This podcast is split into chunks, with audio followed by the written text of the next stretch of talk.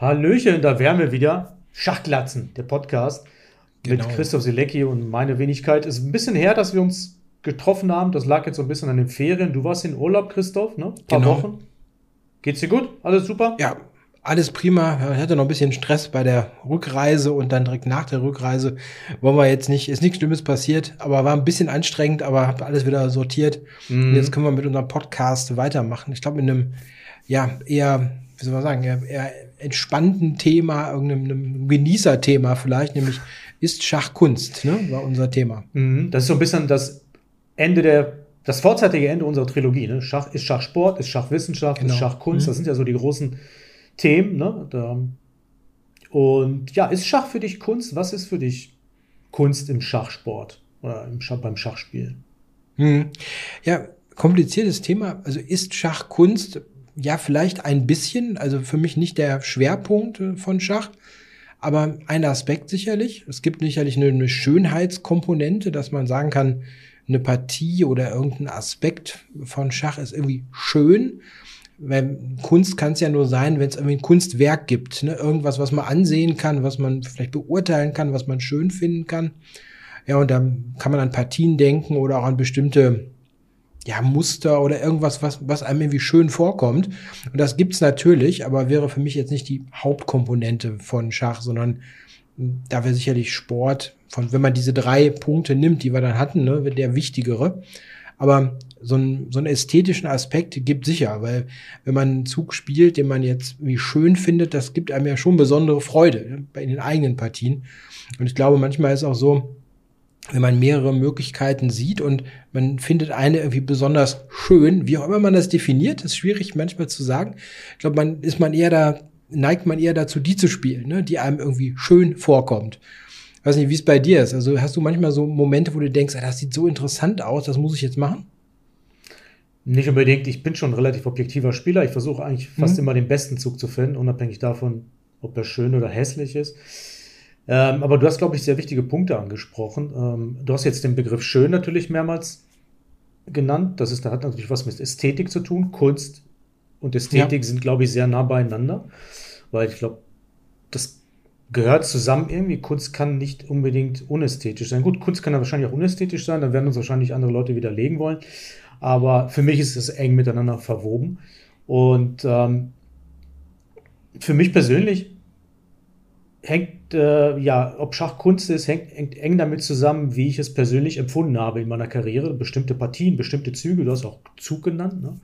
Und da mhm. ist bei mir ein Zug in meiner ganzen Karriere so richtig hängen geblieben. Das ist so der schönste Zug, den ich aus meiner Sicht mal gespielt habe. Das war in meiner Partie gegen Großmeister Gordon in Mallorca 2017 oder 18. Die Partie habe ich auch analysiert. Das ist, glaube ich, der schönste Zug, den ich je gespielt habe.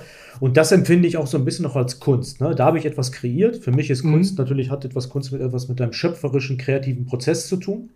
Wenn man etwas kreiert, ich denke, das ist allgemeingültig ne? bei Kunst, etwas zu kreieren.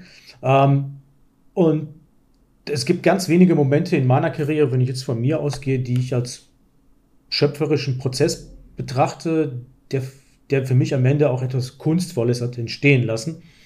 Das sind so zwei Partien, das ist halt dieser eine Zug und das ist aber sehr, sehr selten, ne? wenn man ja so viele Partien, ich gehe jetzt vom klassischen Schach aus, Rapid und Blitz ist ja sehr flüchtig, das will ich jetzt gar nicht groß ins Spiel bringen. Das sind ganz wenige Momente in meiner Karriere, die, wo ich sagen würde, da habe ich etwas kreiert, das ist ein schöpferischer Akt, das, ist, ähm, das betrachte ich für mich selbst als Kunst und ähm, das ist aber unheimlich selten. Ähm, wie ist das bei dir? Hast du solche Momente in deiner Karriere gehabt, die du für dich selbst als Kunst empfindest, als Kunst definierst für dich? Wie schon ein ho hochhängender Begriff, so, ne? wenn man überlegt, das können nicht so viele sein. Ne? Also ich, ich selber bin als Spieler auch nicht so der, weiß ich nicht, also der, der, der kreativste, habe ich immer so das Gefühl, sondern eher eher sachlich, ja. Aber manchmal gibt es so Momente, wo ich dann, wenn ich nicht klar entscheiden kann, was ich meine, was am stärksten ist und ich sehe dann irgendwas, was mir interessanter vorkommt als das andere, dann neige ich eher dazu, das auszuprobieren. Gerade wenn es jetzt Partien sind, die jetzt nicht so mega wichtig sind. Das gibt's ja manchmal, wo man sich denkt, okay, ob ich jetzt hier verliere oder nicht, ist ja jetzt nicht super entscheidend. Also, dann kann ich vielleicht irgendwie mal was machen, was jetzt ein bisschen unkonventionell ist und dann eher immer die Chance hat, dass es auch wirklich interessant wird. Ich hatte eine Partie mal vor einigen Jahren, ich muss mal überlegen, wann war das überhaupt? 2012, 2011, das war eine Liga-Partie gegen den holländischen EM, Vincent Rothhuister. Die habe ich, ähm, habe ich die mal besprochen. Ich habe die habe ich irgendwann mal auf YouTube gemacht. Ähm, da habe ich den gegnerischen König matt gesetzt auf G1, ich hatte weiß, ja, und der gegnerische König, der wurde nach G1 getrieben, nach ungefähr 20 Zügen und wurde dann mit Turm 1 matt gesetzt. Also mein König stand noch auf E1 und seiner auf G1, also der lief das ganze Brett und wurde dann matt gesetzt. Das war so ungewöhnlich. Also er hat auch das Matt zugelassen. Das fand ich besonders schön, dass er das erlaubt hat. Und ähm, das war so ungewöhnlich. Das ist mir natürlich im Gedächtnis geblieben. Die Partie war gar nicht mal unbedingt so unglaublich niveauvoll, weil er hat nicht gut verteidigt, aber mhm. es war halt so ungewöhnlich, ne, dass es irgendwie raussticht. Wann, wann setzt man mal den gegnerischen König nach 20 Zügen überhaupt matt mhm. und dann auf G1? Ne? Mhm. Also solche Sachen sind schon irgendwie was, was Besonderes. Ne? Es gibt ja auch so diese, diese Story ähm, hier von, von Nigel Short, ne, die Partie gegen Timmern, ne, wo er ähm, nach H6 läuft und da sagt er, das ist sein Stairway to Heaven. Ne? Wenn er mal verstirbt, dann wird überall diese Partie gezeigt und dann kann man ihm gedenken mit dieser Partie. Das hat ja auch so einen Kunstcharakter, ne? wenn man dann das vergleicht mit dem, sagen wir, mit dem Top-Song äh, von Led Zeppelin in dem Moment jetzt. Ne? Mhm. Ne? Das ist, glaube ich, für viele Spieler so, die mal was Besonderes irgendwie da geschaffen haben, dass sie sagen, das ist so die, die Partie, an die man sich erinnert. Ne? Da kann man auch diesen, äh, diese Geschichte mit Gufeld bringen, ne, mit seiner Mona Lisa, ne, die, die Mona Lisa-Partie, die er jedem immer gezeigt hat als sein Kunstwerk. Ne? Also so kann man dann Parallelen finden vielleicht ne, zur, zur Kunst im Sinne von ja wie ne, Malerei oder, oder mhm. ähnliches. Naja, es gibt ja den Begriff auch unsterbliche Partie, der mhm. im Schach gängig ist. Ne? Es gibt ja die unsterbliche Partie, äh, Andersen Kiseritzky und ähm, viele andere unsterbliche Partien dann von einzelnen Spielern natürlich. Ne?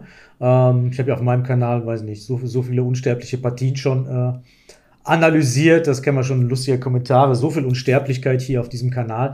Aber es gibt natürlich so bei jedem Spieler, vielleicht ist das deine unsterbliche Partie. Bei mir ist es halt die gegen Rotus bei dir. Bei mir 2003 war die mhm. unsterbliche Partie gegen Gagunashvili. Die ist ja auch ähm, damals hat das die Runde gemacht und da wurde auch von vielen Großmeistern den darauffolgenden Informator als Top-10-Partie eingestuft. So, ne? äh, gab ja damals immer so diese Bewertung ne, der besten Partien des ja. vorangegangenen Quartals oder so, ich weiß es nicht. Und ich habe jetzt so einen ähnlichen Moment gehabt, jetzt in Dortmund, zufällig. Das ist jetzt nicht ganz zufällig, äh, dass ich mal wieder so eine Partie gespielt habe. Ich weiß nicht, ob du die gesehen hast, erste Runde gegen diesen indischen Großmeister. Mhm. Da ist mir wirklich eine Partie gelungen, äh, die erinnerte mich wirklich an die Partie von 2003 und ähm, das ist jetzt so die zweite Partie, wo ich sage so, wow, da haben ja auch super viele Leute dafür geschrieben und so weiter, meinten, was ist das für eine unglaubliche Partie, haben sie noch nie gesehen, sowas. Und ich habe es tatsächlich, muss ich dir zeigen, hm. aufs Titelblatt der Schach geschafft. Mit, ah, okay. mit hm. meinem Läufer G3 halt, ne? Und ähm, gab noch ein Interview in der Zeitschrift und da haben mir ein paar Leute auch angeschrieben, deswegen. Ähm, und ähm, da sind so Momente, die stechen total heraus in der Biografie eines Spielers. Ich denke, bei stärkeren Spielern gibt es das natürlich noch viel, viel häufiger, ne? wenn man Carlsen nimmt, Kramnik, Kasparov, Karpov, die haben Fischer, die haben alle natürlich solche Momente gehabt, natürlich viel, viel häufiger noch natürlich. Ähm, das wächst natürlich auch mit der Spielstärke, hat also auch einen objektiven Background. Man kann nicht einfach so sagen, ich kreiere Kunst im Schach irgendwie und mache einen Blödsinn halt. Das muss natürlich auch einen objektiven mhm. Wert haben halt. Und ich denke, das, das, das gibt ja auch Parallelen zur Kunst. Allgemein was man jetzt unter Kunst ähm, fassen kann. Häufig ist es ja Malerei, ne? Künstler, Maler. Ähm, das muss ja auch eine breite äh, Gutierung finden, eine Legitimation, dadurch, dass es vielen Leuten gefällt. Also nicht, dass man einfach irgendwas macht und sagt, ja, das ist Kunst jetzt. Ne? So einfach kann es ja nicht sein. Ne? Also der schöpferische Prozess muss ja basieren auf ähm, auch auf jahrelanges Training, ähm, Wissen, Erfahrung, Anwendung und ähm, dann diese Transformation dieser ganzen Prozesse in ein eigenes Werk halt. Ne? Und das geschieht ja nicht von heute auf morgen. Also wir müssen ja auch ewig trainieren und ähm, spielen, damit wir dahin gelangen, wo wir dahin gelangt sind halt. Ne? Also ich denke, das ist auch wichtig in dem Zusammenhang zu nennen. Also dieser schöpferische Prozess entsteht ja nicht einfach so. Ne? Ja, es ist natürlich immer schwierig, bei jeder Art von Kunst ähm, so Vergleiche zu, Vergleiche zu ziehen oder auch zu vergleichen, warum manche Personen irgendetwas als Kunst empfinden oder besonders schön empfinden oder andere eben nicht. das hast du ja auch bei, bei Schachpartien, bestimmten Motiven, bestimmten Zügen, immer wieder unterschiedliche Rezeptionen. Manche finden irgendwas besonders toll, manche eben nicht. Kann man auch wirklich nicht, finde ich, ähm, schwierig darüber diskutieren. Ja? Man über Geschmack kann man streiten oder eben nicht streiten. Ja? Und beim Schach gibt es auch so Fälle. Ne? Es gibt ja zum Beispiel auch schon manchmal so Top-Ten-Listen, ne? die besten Partien, die besten Züge und so. Und wie kontrovers diese Listen sind, ist immer wieder interessant. Ja, dass manche Partien, wo man denkt, ja, das muss ja dabei sein, ne? ist dann eben nicht dabei bei manchen Personen, die dann irgendwas gar nicht so toll finden. Ne? So Sachen gibt sicherlich, sicherlich ganz häufig. Aber das hast du, glaube ich, bei, bei jeder Kunst. Ne? Du wirst immer wieder Leute finden, die sagen, gegen jede Mehrheitsmeinung, nee, das ist eigentlich schlecht. Ne? Das wirst du, wirst du immer haben. Und mit Sicherheit auch, auch beim Schach. Ja, wobei beim Schach finde ich, ist das schon eigentlich relativ klar, ähm, was, den, was den Leuten gefällt oder nicht. Also man findet immer wieder die gleichen Partien halt auch in solchen Listen, ne? beziehungsweise es gibt bestimmte Züge, die einem ins Gedächtnis gebrannt sind. Ne? Ähm, dieses mhm. Dame G3 damals von, wer war das? Marshall? Mhm. Marshall, mhm, ja. Oder ähm, bestimmte Partien äh, von Fischer, Kasparov, Carlsen, das sind ja schon, oder dieses Läufer H3 von Schirov gegen Top genau. Topalov mhm. im Endspiel, das sind schon so allgemeingültige, ja. Mhm. ähm, feststehende Dinge, äh, die die Leute, denen die Leute, Züge, Partien, die die Leute gefallen. Also ich glaube, da ist die Mehrheit gar nicht so weit voneinander entfernt. Also es gibt ein paar Sachen, wo ich dann schon mal denke, so, hm, ne? Also bei denen würde ich jetzt zustimmen, die, die Züge kennen auch ganz viele Leute. Ja. Ähm, aber es gibt zum Beispiel, ich mache mal ein Beispiel, es gibt diese Partie äh, Kasparov-Topalov 1999 ja. in Weig. Äh, die haben ganz viele als beste Partie aller Zeiten, ja, zweitbeste, drittbeste, muss ich sagen, hat mir nie viel gegeben. Ist nur mal so ein Beispiel, wo ich denke, nee, macht noch nicht mal meine Top Ten. Vielleicht, vielleicht, ist aber knapp. Okay. Ich kann es nicht sagen, warum. Ja, vielleicht, weil ich denke, dass eigentlich kein Mensch auf Turm D4 rausnimmt, außer Topalov. Ja, okay. Aber es gibt manchmal so Dinge, die einen irgendwie besonders ansprechen oder mhm. eben nicht. Und mhm. die sind manchmal auch, glaube ich, nicht rational begründbar. Man sagt, das gefällt einem jetzt oder das gefällt einem jetzt, jetzt nicht so besonders. Ne? Mhm. Ja. Mhm. Aber ich wollte übrigens noch mal kurz sagen, die Partie, ähm, deine Partie aus Dortmund, die, die habe ich wirklich angeguckt, sogar genauer, ähm, weil ich ähm, hatte die Frage zu dieser Öffnungsvariante in einem meiner Kurse. Da, als ich den Kurs geschrieben hatte in 2020, gab es diese Variante nämlich noch gar nicht. Ah, mit diesem, okay. die du gespielt hast. Und äh, da kamen immer Fragen auf. Ja, das musste mal aktualisieren da auf Chessable und dann ähm, hatte ich mir das eh mal vorgenommen und als deine Partie kam, habe ich mich wirklich hingesetzt und Aber jetzt mir das mal welchem angeguckt. Kurs denn? Ich habe einen Kurs gemacht über Öffnungsrepertoire, erstens C4, erstens Springer F3. Mit in 2020 mit Schwarz, Weiß. Nein, mit nein. Weiß. Und ich hatte diese Variante, die gab es damals einfach noch nicht. Die ist erst 2021 überhaupt aufgekommen, als mhm. der Computer anfing, das anzuzeigen. Mhm. Und ähm, ja, ist nicht, ist nicht widerlegbar. Also sonst, sonst hätte es nicht gespielt, ja. Aber man kann es nicht widerlegen. Das ist eine spielbare Variante. Ja. Mhm. Und ähm, das war dann der Grund. Äh, ich habe aber relativ schnell ähm, mich davon verabschiedet, überhaupt in die Richtung zu gehen in meiner Empfehlung.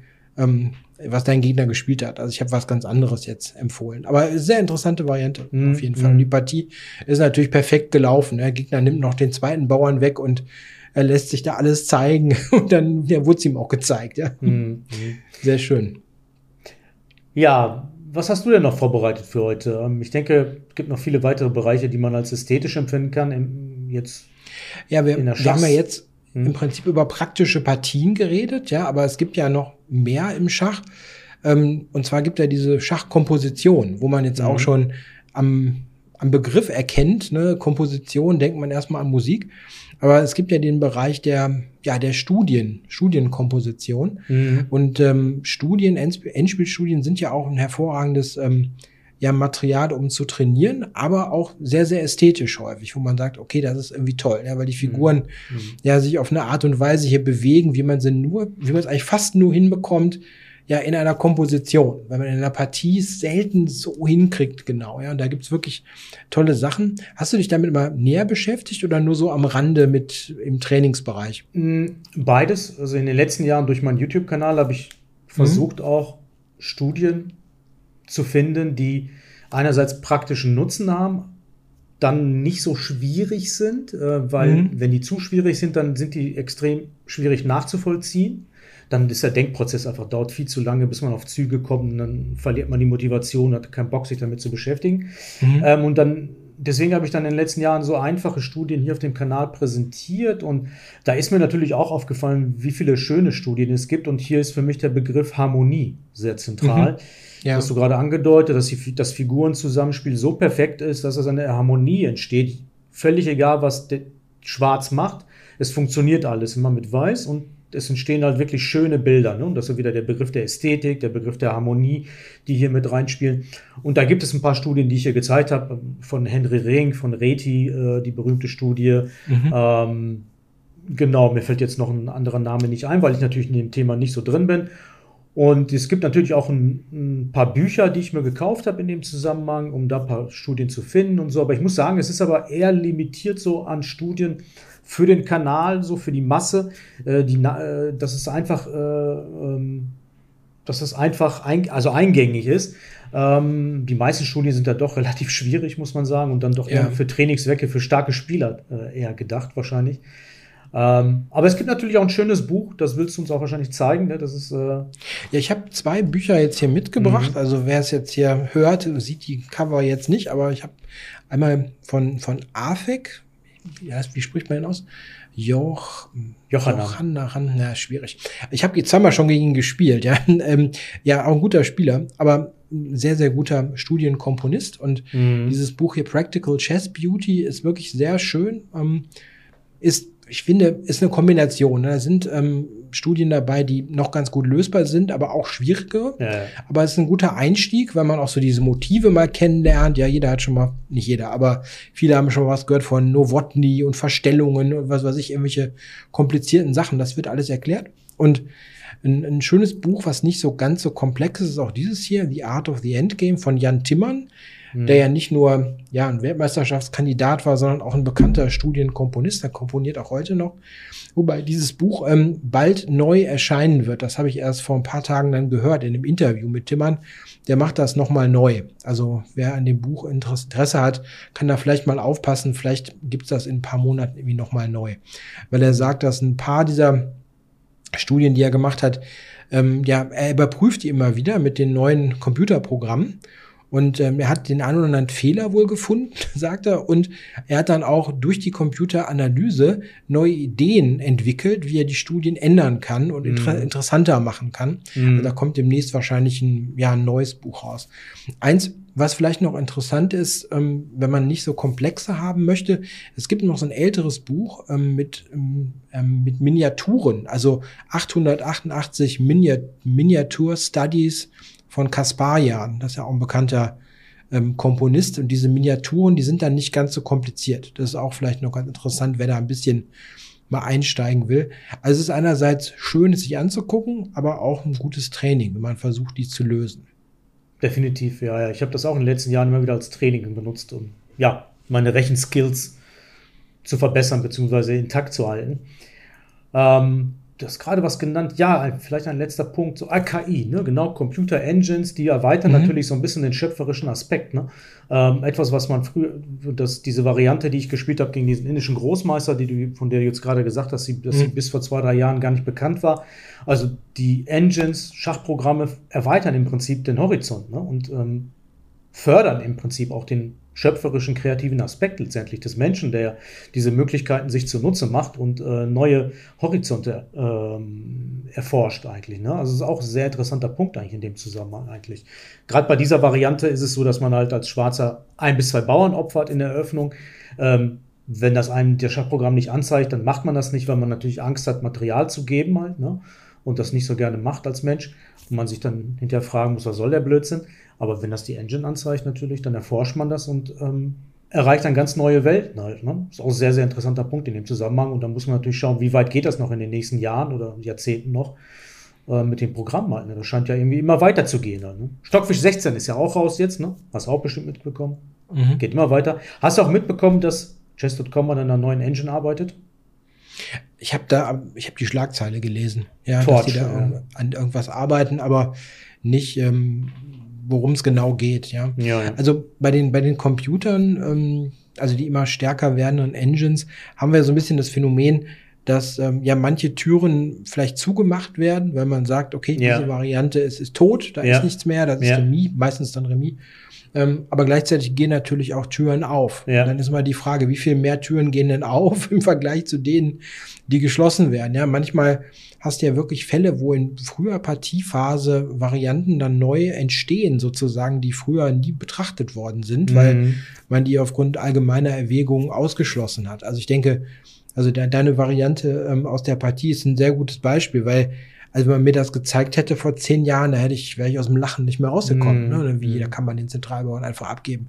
Ja, und geht aber halt tatsächlich. Mhm. Ja, ist verrückt. Und, und da gibt's gibt sicherlich viele Beispiele für. Ähm, zum Beispiel auch, wo man da viele Beispiele für finden kann, wäre äh, in Spanisch, ne, die verschiedensten Varianten, die so ähnlich sind wie Marshall. Ja, also Ja, ja, Ja. ja. Wo man D5 aus alle- allen Lagen, ne? Genau, wo man immer wieder irgendeinen Bauern abgibt, meistens fürs Läuferpaar und irgendwie funktioniert das immer. Nicht Ja, immer, ja. Aber fast immer Ja, ja. funktioniert das. Das ist verrückt. Und da ja. gibt's ganz, ganz, ganz viele Sachen, die hätte man früher gar nicht angeguckt. Und da ähm, ist so ein bisschen auch ähm, so ein Thema, wo der Computer und der Mensch zusammen ja kreativ sein kann, was ja auch was mit Kunst zu tun hat. Ne? Das Schöpferische, was Neues zu finden, was man vielleicht vorher als Mensch gar nicht angeguckt hätte, aber wo der Computer vielleicht sagt, hm, also diese Bewertung kann man dann sehen, hm, ja, das scheint irgendwie halbwegs zu gehen und dann ist so die Symbiose ne, von Mensch und Maschine vielleicht dazu in der Lage, was Neues zu finden, was auch ja vielleicht ästhetisch, künstlerisch interessant ist. Ja, Mhm. das ist ja auch so häufig, dass man denkt, äh, oder denken viele, dass so jemand, so diese Kreativgurus heute, ja, so Dubov, Rapport, ne, dass die würden jetzt da sitzen auf ihrer Couch ne, und irgendwann geht so eine Lampe an und haben so eine riesen Idee. Ist natürlich nicht so, sondern die sitzen auch vor ihren Kisten und dann sehen die, Moment mal, dieser Zug ist spielbar, das gucke ich mir an. Also äh, die gucken, also die arbeiten natürlich schon noch mit ihrem Kopf, aber die haben immer im Hintergrund ne, ihre Maschinen laufen und Ja, gucken, klar. ne, was, was geht denn überhaupt einigermaßen? Und dann ne, zusammen, das Zusammenspiel ist dann halt entscheidend. Und dann entstehen auch neue kreative Ideen. Das hat, das hat auch sehr viel mit Fleiß zu tun. Ne? Du musst ja bereit Mhm. sein, wirklich Stunden zu opfern, wirklich sehr viel Zeit zu opfern, um nicht nur diese Ideen zu finden, sondern ähm, die auch auszuarbeiten. Das ist ja super viel Arbeit letztendlich halt auch. Ne? Und Also es ist dieser, und das betont nochmal, was ich gesagt habe zu Beginn, ein kreativer Prozess entsteht ja nicht einfach so. Ne? Dafür muss man wirklich trainieren, arbeiten, Wissen anhäufen, Motive kennen, rechnen können, also rechnen im Sinne von Variantenberechnung, wie wir es im Schach nennen. Ähm, das ist ein jahrelanger Prozess, der letztendlich zu solchen schöpferischen, ja, neuen schöpferischen Aktivitäten führt halt. Ne? Also das ist auch etwas, was vielleicht zum Abschluss noch für Leute, die neu anfangen mit Schach, ganz wichtig ist. Also dieser Satz zum Beispiel, ich möchte kreativ spielen. Also man kann nicht kreativ spielen, wenn man nicht erstmal das Spiel erstmal überhaupt einigermaßen beherrscht. Ne? Man muss ja, das muss ja schon Mhm. auf objektiven Kriterien fußen. Man kann ja nicht einfach irgendwas spielen, was von der Norm abweicht, aber halt kompletter Unsinn ist objektiv halt. Ne? Also man muss schon wirklich das Spiel einigermaßen beherrschen, um dann einen kreativen Prozess überhaupt anstoßen zu können halt. Auf Dauer. Das ist ja im Prinzip nicht so viel anders wie zum Beispiel beim, bei Musikinstrumenten. Ja. Du kannst jetzt nicht anfangen, ein riesen Solo zu improvisieren, egal auf welchem Instrument, ne, wenn du keine Tonleitern spielen kannst oder wenn du überhaupt die Grundlagen nicht verstehst. Also ich bin jetzt kein Experte, da ich nicht, noch nicht mal ein Instrument spiele, aber ähm, ich denke, das ist was, was man leicht nachvollziehen kann. Ja. Man kann sich nicht an ein Klavier setzen und kommt jetzt plötzlich auf die tollste Melodie aller Zeiten, wenn ich noch nicht mal weiß, wie es überhaupt funktioniert. Ja. Also man muss dann erstmal wirklich üben und äh, auch, auch in, der, in populärer Musik, wenn ich jetzt nicht an, an klassische denke, ähm, die Leute haben halt geübt und geübt und Ja, weiter klar. Und irgendwann ne, kommt dann vielleicht eine tolle Komposition dabei raus, aber da setzt sich keiner hin und hat plötzlich irgendeine tolle Idee. Also und hat vorher noch nie irgendwas gemacht, Mhm. ja. Mhm. Sondern die haben dann auch ihre tausenden Stunden und immer wieder geübt. Also das Ergebnis schöner Kunst, können wir konstatieren, ist wirklich jahrelange Arbeit letztendlich. Viel arbeiten, viel trainieren und irgendwann kommt vielleicht mal was Schönes bei rum. Ne? Ja, das ist aber wirklich selten, ne? Das muss man wirklich sagen, ja. Das ist wirklich selten. Also viele Partien Mhm. Sind Rotz. immer so. Viele Partien sind sind einfach nur Müll. Repetitiver Blödsinn. Ja, oder äh, einfach nur fehlerhaft. Ne? Also ja, es kommt, ja, es, genau. es, kommt irgendein Fehler und dann hast du einen Bauern mehr und dann musst du das irgendwie da aus, raus, rauspressen, den Punkt, ja. Aber so irgendwie, dass man da sitzt und denkt sich, boah, das ist toll, ne? Das kommt echt, das kommt echt selten vor. Und ja. man sollte sich übrigens auch hüten, während der Partie das zu denken, ne? weil dann wird man leicht unaufmerksam und macht irgendeinen Unsinn. Mhm. Ja? Mhm. Das kann man besser so hinterher irgendwie hinterher kann man sich ein bisschen feiern, dass das schön aussieht, ja. Mhm. Während der Partie ähm, besser nicht. Erstmal erstmal gewinnen. Meistens ist es ja ein Gewinn. Und ich muss sagen, dieser schöpferische Aspekt, den finde ich übrigens bei Engine-Partien teilweise extrem. Also gerade so. Ich habe ja. jetzt auf dem Kanal immer wieder Stockfisch-Partien gezeigt. Jetzt letztens noch eine Partie Stockfisch gegen Torch, ähm, weil die haben 1000 Partien-Wettkampf gemacht und das hat was von einem wirklich schöpferischen, kreativen Prozess, ne? Zwei leicht, zwei Qualitäten opfern und dann auf Dominanz spielen, auf lange Sicht irgendwie und also totale Harmonie und am Ende funktioniert alles. Ne? Und ähm, das, das, hat was von Perfektion dann auch halt. Ne? Und ähm, da hat man das Gefühl so, wow, das ist geil. Das schaue ich gerne und da muss man schauen, in welche Richtung das noch geht halt. Ne? Hat man bei menschlichen Partien inzwischen wirklich selten eher. Ne? Mhm. Ja, wirklich selten. Stimmt, ja. Wenn man überlegt, ähm, also ich bin jetzt nicht so ganz up to date, so die letzten Monate, was so an Engine-Partien vielleicht mal war. Aber so, wenn ich dran denke, ist, ähm, ich habe dieses, ähm, dieses Buch von Matthew Sadler, ne? Das ist mhm. Silicon Road to Chess Improvement, da sind ja ganz viele Engine-Partien drin. Und da habe ich ein paar auch genutzt für, für andere Projekte und da ist man teilweise schon beeindruckt, ja, was dann da für Sachen kommen. Ne? Weil natürlich die Dinger äh, komplett vorurteilsfrei spielen. Ja? Also einfach nur den besten Zug finden, errechnen, was auch immer. Und ähm, da wird im Prinzip alles auf die Spitze getrieben, ja, weil es das absolute Optimum ist. Zumindest das, was wir im Moment glauben. Ja. Wahrscheinlich mhm. haben wir in ein paar Jahren wieder Dinger, die noch besser spielen mhm. und dann kommen einem die Sachen dann schon wieder nicht so toll vor, ne, was immer wieder beeindruckend ist, weil man denkt ja schon, eigentlich schon seit Jahren, wir sind irgendwo, ne, wir kommen der Sache immer näher, ne, dass es immer perfekter wird und eigentlich gar nicht mehr, mehr geht und dann ist es dann doch so, dass irgendwie da die Technik weitergeht und dann ja auch wirklich kreative Sachen oder kreativ kann man ja in dem Moment vielleicht gar nicht sagen. Oder ist die Maschine dann kreativ? Das ist eine gute Frage. Ne? Also man möchte Maschinen einen kreativen Prozess nicht wirklich zu billigen als Mensch. Mhm. Aber wenn man nicht wüsste, dass es eine Maschine ist, würde man sagen, das ist schöpferisch, das ist ästhetisch. Ja? Das also hat das mit Kreativität zu tun. Ne? Klar. Ja, wenn am Ende irgendwie was rauskommt, was als Kunstwerk in Anführungszeichen ja. durchgeht, dann ja. muss es ja so sein, ne? Ja. Eigentlich. Die, ich wollte noch zum Abschluss noch die letzte Partie, die, bei der ich das Gefühl hatte, so, diese, diese, dass es ein mhm. Kunstwerk ist, das war die Partie von Gukesh gegen Tari von Norway Chess. Ich weiß nicht, ob du dich erinnerst, ähm, vor, im Mai, das war diese Partie, wo er mit den zig Freibauern am Ende durchgelaufen ist, auch super viele Opfer im Zentrum und dann plötzlich stehen da zwei, drei Freibauern am Darmflügel und laufen durch. Äh, und der hat Material weniger vorher geopfert, falls ich nicht mhm. erinnerst. Das war die letzte Partie, wo ich dachte, wow, ich habe die auch als Partie des Jahres betitelt. Äh, das war vor, vor einem Monat steht hier, aber das war im Mai. Mai ja, Juni, das muss ich mir nochmal angucken. Irgendwie ist das ein bisschen an mir vorbeigegangen, ja. warum auch immer. Ja, ja man passt spielt ja auch nicht alle Partien nach. Es wird ja so wahnsinnig mhm. viel gespielt zurzeit. Und das war eine Partie, die letzte Partie, wo ich mir dachte, so, boah, was ist das denn? Das ist ja richtig geil. Das war jetzt so richtig von der Norm abhalten. Was man, man ist ja inzwischen auch so gewohnt, diese vielen Remisen durch Egalisierung, ne? Egalisierung kann man das sagen, durch Neutralisierung mhm. zwischen den Großmeistern, wo einfach nichts mehr passiert, ne? weil die besten Eröffnungen gespielt werden und dadurch natürlich auch immer wieder ein großer Prozent Satz der Partien, halt der klassischen Partien insbesondere halt immer so nichtssagend ist letztendlich. Ähm, ne? Und dann fällt so eine Partie dann komplett aus dem Rahmen halt. Ja, das stimmt schon. Also es ist auch nicht ganz so leicht ähm, bei Schnellpartien, die man ja häufig heute dann sieht, ähm, also was ganz, so ein tiefes Konzept da zu haben, ist nicht so oft zu sehen. Nee, wie auch, klar. Ja, es ist bei der Zeit, es ist dann eher eine Zufälligkeit, ja, dass irgendwas so, das kommt manchmal vor. Es gibt ja auch tolle Schnellpartien, wenn man da so schaut, ja, aber es ähm, erreicht eher sehr selten die Tiefe, die man in der klassischen Partie dann schon mal, schon mal finden kann, ja. Ja. Das ist so. Okay, mein Lieber. Jo. Ich denke, das reicht für heute. Vielen Dank. Was haltet ja, ihr für Kunst? Schach ja, und Kunst, ist Schach Kunst für euch? Und wenn ja, in welchem Rahmen? Wie definiert ihr das für euch? Hinterlasst gerne eure Kommentare, wird uns freuen. Und wir sprechen uns wieder in zwei Wochen. Genau, dann sind wir wieder am Start.